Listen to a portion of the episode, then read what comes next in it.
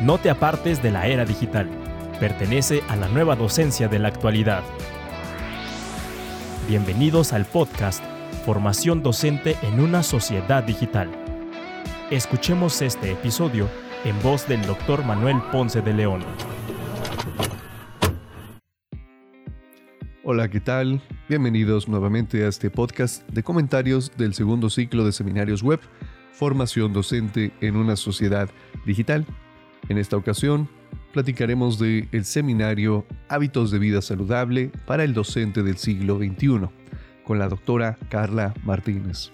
La doctora Carla Martínez, que ya anteriormente habíamos platicado de sus seminarios, una amplia preparación en el ámbito educativo y en todas estas cuestiones que al final son importantes, muy relevantes para llevar a cabo esta labor de la mejor manera. En esta ocasión, como lo menciona la doctora al inicio del seminario, viene a platicar sobre la salud, sobre la salud para los docentes, así como aparece en el título, y esto está desagregado en cuatro cuestiones. Primero, presenta datos específicos de las condiciones actuales. Por supuesto, tiene que ver con la pandemia. Después, realiza un test, bueno, nos invita a realizar un test con unas 12 preguntas, ya platicaremos de ello. La tercera parte son las áreas que necesitamos eh, atender o en las cuales necesitamos tener cierta conciencia, esas áreas a las que hay que ponerle atención. Y finalmente termina con algunas recomendaciones sobre el qué hacer y cómo hacerlo, que consideran algunas herramientas de las que la doctora Carla en otros seminarios ya ha platicado, pero en esta ocasión lo hace con la intención de aportar algo a llevar a cabo una vida saludable para nosotros, los docentes y las condiciones que vivimos sobre todo actualmente. En los datos de la pandemia, aquí eh, comentaré yo rápidamente, habla por supuesto de esta transición de lo presencial a las clases en línea y por supuesto todo lo que ello implica. Se habla de algunos de los resultados ya demostrados a partir de los estudios, como menor, menor aprendizaje, la imposibilidad de acceso a la tecnología para algunas personas y también de estos aspectos inevitables, pero también complicados como la falta de contacto docente que propició pues algunos de los problemas que se ven reflejados incluso hasta ahora. Se habla de este traslado de la enseñanza en línea y cómo en él estas cifras que me parecieron muy llamativas, cifras de la UNAM que dice 3 de 4 docentes aumentaron sus horas de trabajo a partir de esta transición o este traslado a la enseñanza en línea por causa de la pandemia. Eso me parece muy interesante resaltarlo, que la mayoría de los docentes ante esta situación de la transición aumentaron sus horas de trabajo. La carga de trabajo no disminuyó, no se mantuvo igual, aumentó claramente.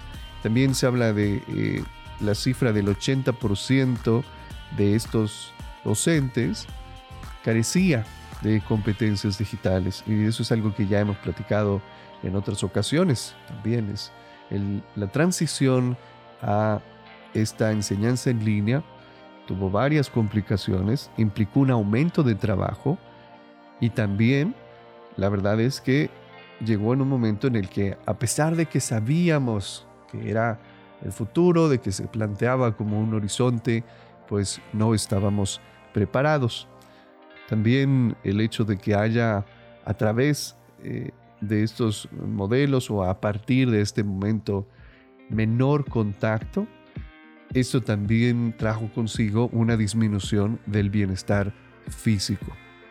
Ahora, con el modelo híbrido, también nuevas tareas, nuevos retos, pues está presentando otro fenómeno que menciona igualmente la doctora Carla, que es la fatiga laboral.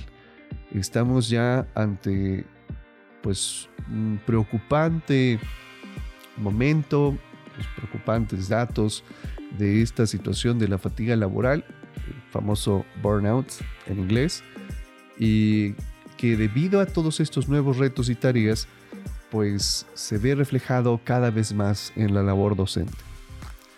Ahí es donde termina en general esta parte de los datos sobre la pandemia, sobre la situación actual, y empieza la segunda parte, la parte del test. Es un test muy corto de 12 preguntas y en general las preguntas giran en torno a pasar mucho tiempo en la computadora, afectaciones de nuestros tiempos para hacer ejercicio, para eh, nosotros mismos. También habla sobre las emociones, la afectación a las emociones y otra parte que también es muy importante, que se ve reflejada en las preguntas, ¿cómo está la salud de nuestras relaciones? ¿Cómo estamos en cuanto a la convivencia con los demás? Al final, después de este test y explicar la doctora Carla que si nosotros tenemos pues un alto porcentaje de respuestas que sí a estas afectaciones, entonces pues estamos ante la posibilidad de un descuido o de riesgo de nuestra salud en diferentes ámbitos. Y la invitación, que ella misma lo menciona, es que en el seminario se ayude de alguna manera nos apoye con lo que nos presenta a disminuir estas afectaciones que se ven reflejadas en las respuestas del test, que como les decía tienen que ver con el tiempo, con eh, las emociones y con nuestras relaciones. Ahora vamos a escuchar un segmento donde la doctora Carla habla sobre la construcción de hábitos. Escuchemos sino se va a tratar de darle una perspectiva diferente que coadyuve a ir construyendo hábitos que nos permitan fortalecer nuestra, todas nuestras esferas y nuestras áreas que impactan directamente a nuestra vida, que impactan directamente a nuestra salud integral. Muy bien, como pudimos escuchar en este segmento del seminario, el camino por el cual nos invita a transitar la doctora Carla para atender estas situaciones de salud es precisamente la construcción de hábitos, el que nosotros podamos construir esta propuesta de conciencia y de actuar con respecto a lo que debemos atender y que quizá por toda esta carga de trabajo, por la situación, diferentes circunstancias hemos desatendido.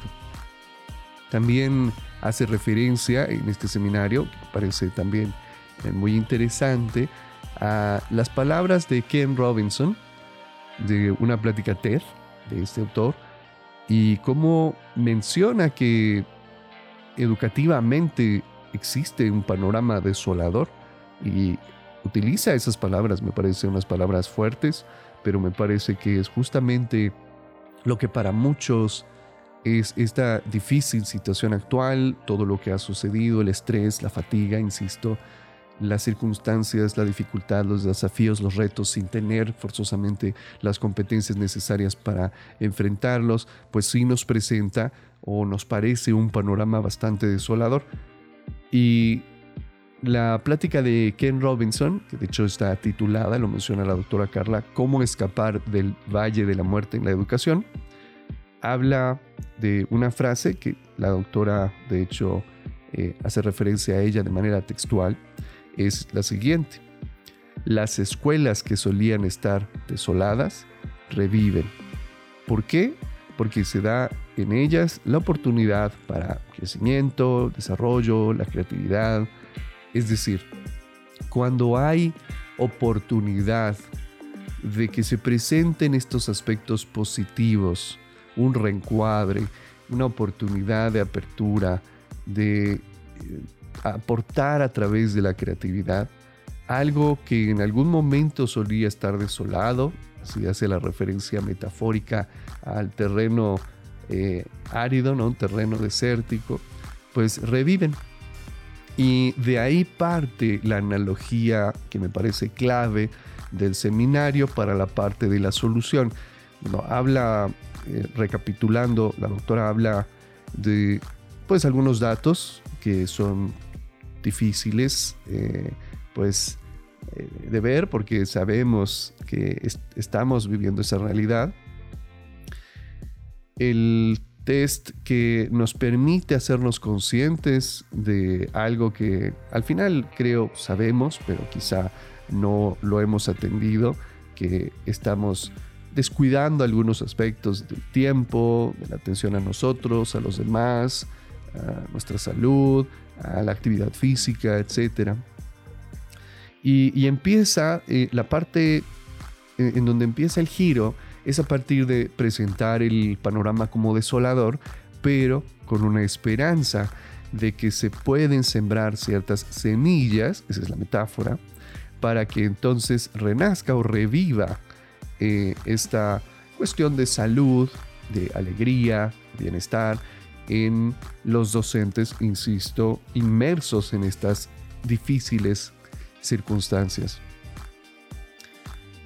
Esto eh, la doctora Carla lo aborda específicamente como generar nuevos significados, es decir, cambiar nuestra postura ante la realidad haciendo ver algo que eh, me parece que es cierto y todos coincidimos.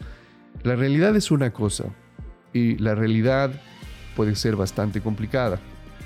Pero hay un componente muy importante de cómo nos afecta esa realidad y es al final el cómo nosotros vemos, cómo nosotros procesamos esa realidad. Porque la realidad al final no eh, realmente no cambia tan rápido. Claro que, hay cosas que se pueden hacer para ir cambiando realidades y eso es muy importante. Pero ante estas situaciones y propiciando salud o, buscando el bienestar del docente ante las circunstancias, tal como están, enfrentar los retos y los desafíos, es importante entender que más allá del cambio de realidad que pudiera hacerse en tiempo más eh, largo, lo que se necesita hacer para atender la salud es pues trabajar la postura, trabajar las perspectivas y como dice la doctora Carla, trabajar los significados, qué significa para nosotros lo que está pasando, qué significa para nosotros lo que se nos pide ante lo que está pasando.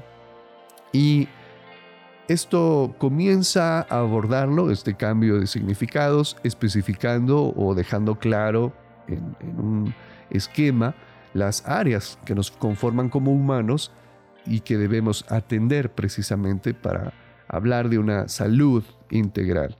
Estas áreas son la física, la emocional, la mental cognitiva y la social. Y que estas, en, cada una de ellas, de estas áreas que debemos atender para que realmente estemos hablando de una vida saludable, podemos nosotros, a través de este cambio de significado, sembrar semillas para la salud en cada una de ellas. Esa es la, propuesta que, trae en la última parte del seminario la doctora eh, Carla Martínez justamente con el qué hacer y cómo hacerlos.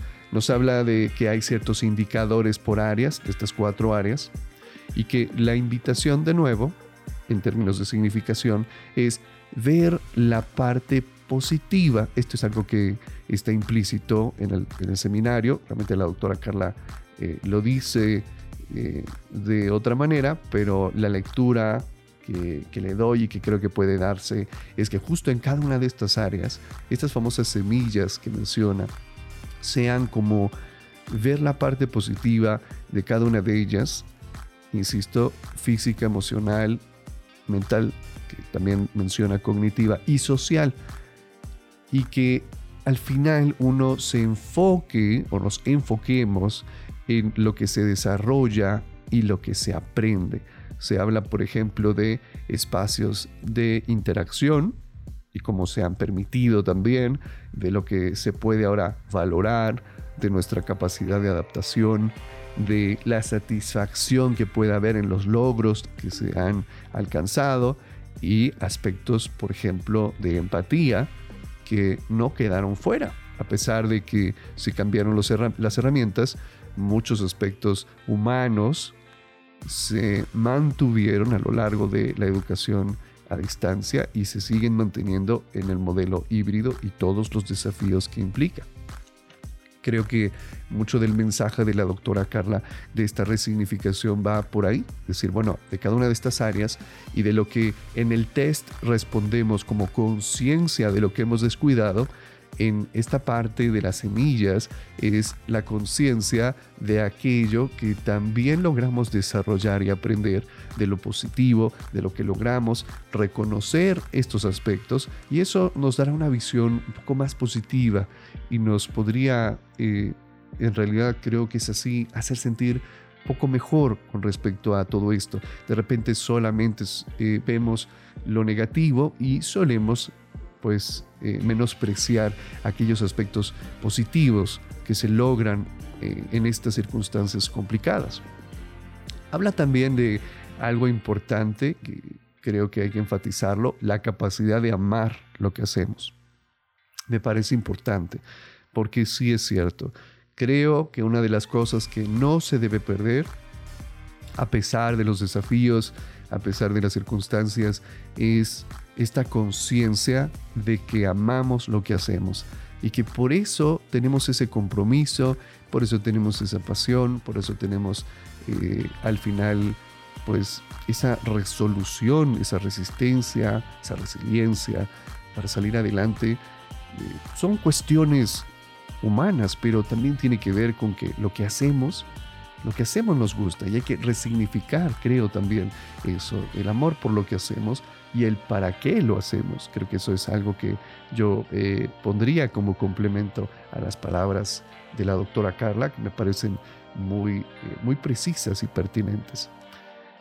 Ahora quisiera que escucháramos un fragmento también de la, del, del, webinar de la doctora eh, Carla, este seminario, que habla sobre un aspecto muy importante de la salud y del darse cuenta. Vamos a escucharlo darse cuenta y ser más conscientes que la salud que buscamos según la Organización Mundial de la Salud en cómo la define es precisamente un estado completo de bienestar en estas áreas, física, mental y social, como lo indica, por supuesto está incluida la cuestión emocional y no solamente el que no hayamos enfermado o el que en este momento no estemos padeciendo alguna enfermedad que merme nuestra salud. Eso es lo que queremos conseguir precisamente, el hacer realidad esta definición que nos proporciona la Organización Mundial en la, Salud. Como pudimos ver, al final es darse cuenta, como dice la doctora Carla, de cuál es la salud que buscamos. No solamente el no estar enfermos, que claro que es muy importante, por supuesto que a todos nos importa esa salud de no enfermar, pero la salud va más allá de no enfermar. La salud va hacia otros aspectos de la vida que es importante atender y me parece que lo hace muy bien a partir de esta definición de la Organización Mundial de la Salud sobre lo que es la salud. Creo que también es importante este aspecto de poner atención en qué es la salud para nosotros y cómo estamos atendiendo a esa salud integral en nosotros y en nuestro entorno. Al final, manera ya eh, de irnos acercando al cierre, habla sobre específicamente qué vamos a hacer para resolver esto. Habla conceptualmente, eh, ya había mencionado esta parte de las semillas, la parte positiva, la resignificación, pero ahora cierra con aspectos más específicos del qué hacer ante esta situación de la atención o falta de atención de la salud integral de los docentes ante circunstancias complejas habla del aspecto de modelizar, menciona que ya lo había dicho en otro seminario, y sí, ya lo habíamos platicado en alguna ocasión, que modelizar, construir un modelo teórico, o construir un modelo del cómo funcionan las cosas, es algo muy útil. A mí me parece que es cierto. Yo personalmente trabajo en investigación con este tema de modelización eh, en otros aspectos, no en estos aspectos, pero la palabra al final, pues eh, en los aspectos que yo la trabajo, son lo mismo, es construir un modelo. Ahora, aquí eh, la intención es construir un modelo que nos permita generar hábitos, que esa es la palabra clave. Creo que si, si, yo tuviera que extraer algunas palabras clave del seminario, una de las más importantes sería justamente esta, hábitos. Porque llegar a esta salud integral, propiciarla, cuidarla, atenderla, requiere hábitos metafóricamente son estas semillas como oportunidades, pero al final, en términos ya de la realidad, uno dice, bueno, ¿y estas semillas cómo se siembran? ¿Cómo se cuidan? ¿Cómo se busca que, que den frutos? Estas semillas de oportunidad ante un terreno desolado eh, por las dificultades. Y justamente esa es la palabra hábitos. Construir un esquema de hábitos que nos permita a través de esfuerzos diarios en el tiempo, a lo largo del tiempo, alcanzar esa salud que estamos buscando, alcanzar esos objetivos que estamos buscando. Es, eh, como menciona esta propuesta de Erickson de la práctica deliberada, aprender haciendo, establecer un dominio y finalmente una automatización por medio de cuatro pasos. Definir objetivos, tener una buena motivación, el buscar este ejercicio o hacer este ejercicio de retroalimentación sobre cómo estamos haciendo las cosas y finalmente la repetición. La práctica hace al maestro. Repetir hasta que dominemos y hasta que hayamos automatizado. Esa es la propuesta eh, que la doctora Carla retoma de Erickson y lo pone como una forma, además de la modelización, los esfuerzos diarios y el tiempo, de alcanzar esta construcción de hábitos.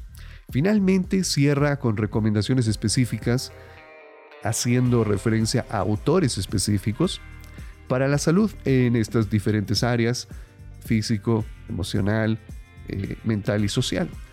Habla de aspectos pues que a todos al final de verlos nos parecen bastante lógicos. Realmente no es algo que no sepamos, sino más bien quizá es algo que no hemos podido atender, como darle importancia al descanso, eh, fomentar en nosotros emociones positivas, atender aquello que nos produce felicidad y cuidar y atender las relaciones, eh, con algunos consejos específicos como saber que alguien quiere saber de nosotros, sernos conscientes de que somos importantes para los demás y que los demás son importantes para nosotros. Eso al final es el cierre del seminario, me parece un seminario muy interesante, muy completo, que empieza por hablar de la situación, hablar del panorama desolador, de cómo nos sentimos y de cómo estamos afectados entre esa situación, con fatiga y con descuido de la salud, pero da la vuelta diciendo, bueno, ¿y ahora qué podemos hacer? Primero nos invita a verlo de una manera diferente, después nos invita a tener esperanza en que se puede construir revivir en ese escenario desolador y cierra con recomendaciones específicas de lo que se puede hacer a través de la construcción de hábitos, a través de poner atención, a través de un esfuerzo sostenido, de atender estas esferas esenciales de ser humano, físico, emocional, mental y social, para buscar esta felicidad integral. No diría yo, eso ya es algo que yo añadiría alcanzar, sino buscar. ¿Por qué? Que yo creo que es, una búsqueda constante. No porque no lleguemos a ese momento de satisfacción, de tranquilidad, de equilibrio. No, por supuesto que sí. Pero creo que la felicidad, y, tiene que ver con esto, yo, yo creo que la doctora estaría de acuerdo conmigo, la felicidad no es algo, un objetivo que se alcanza y ya, ya estamos ahí, ya podemos hacer otras cosas, ya podemos desatenderlo. Es algo que tiene que atenderse todos los días. Precisamente esto, hablar de hábitos, de esfuerzos sostenidos, me dice que, eh, que la doctora Carla está también en, en esa línea de pensamiento, que la felicidad no se alcanza y ya. La felicidad se tiene que trabajar todos los días. Primero, a partir de resignificar, a partir de nuestra perspectiva y después a partir de trabajo.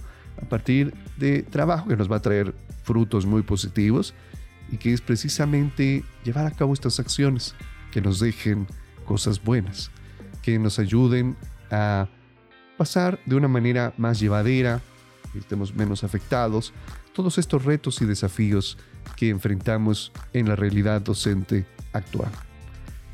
Eso sería todo por hoy. Nos vemos en el próximo seminario.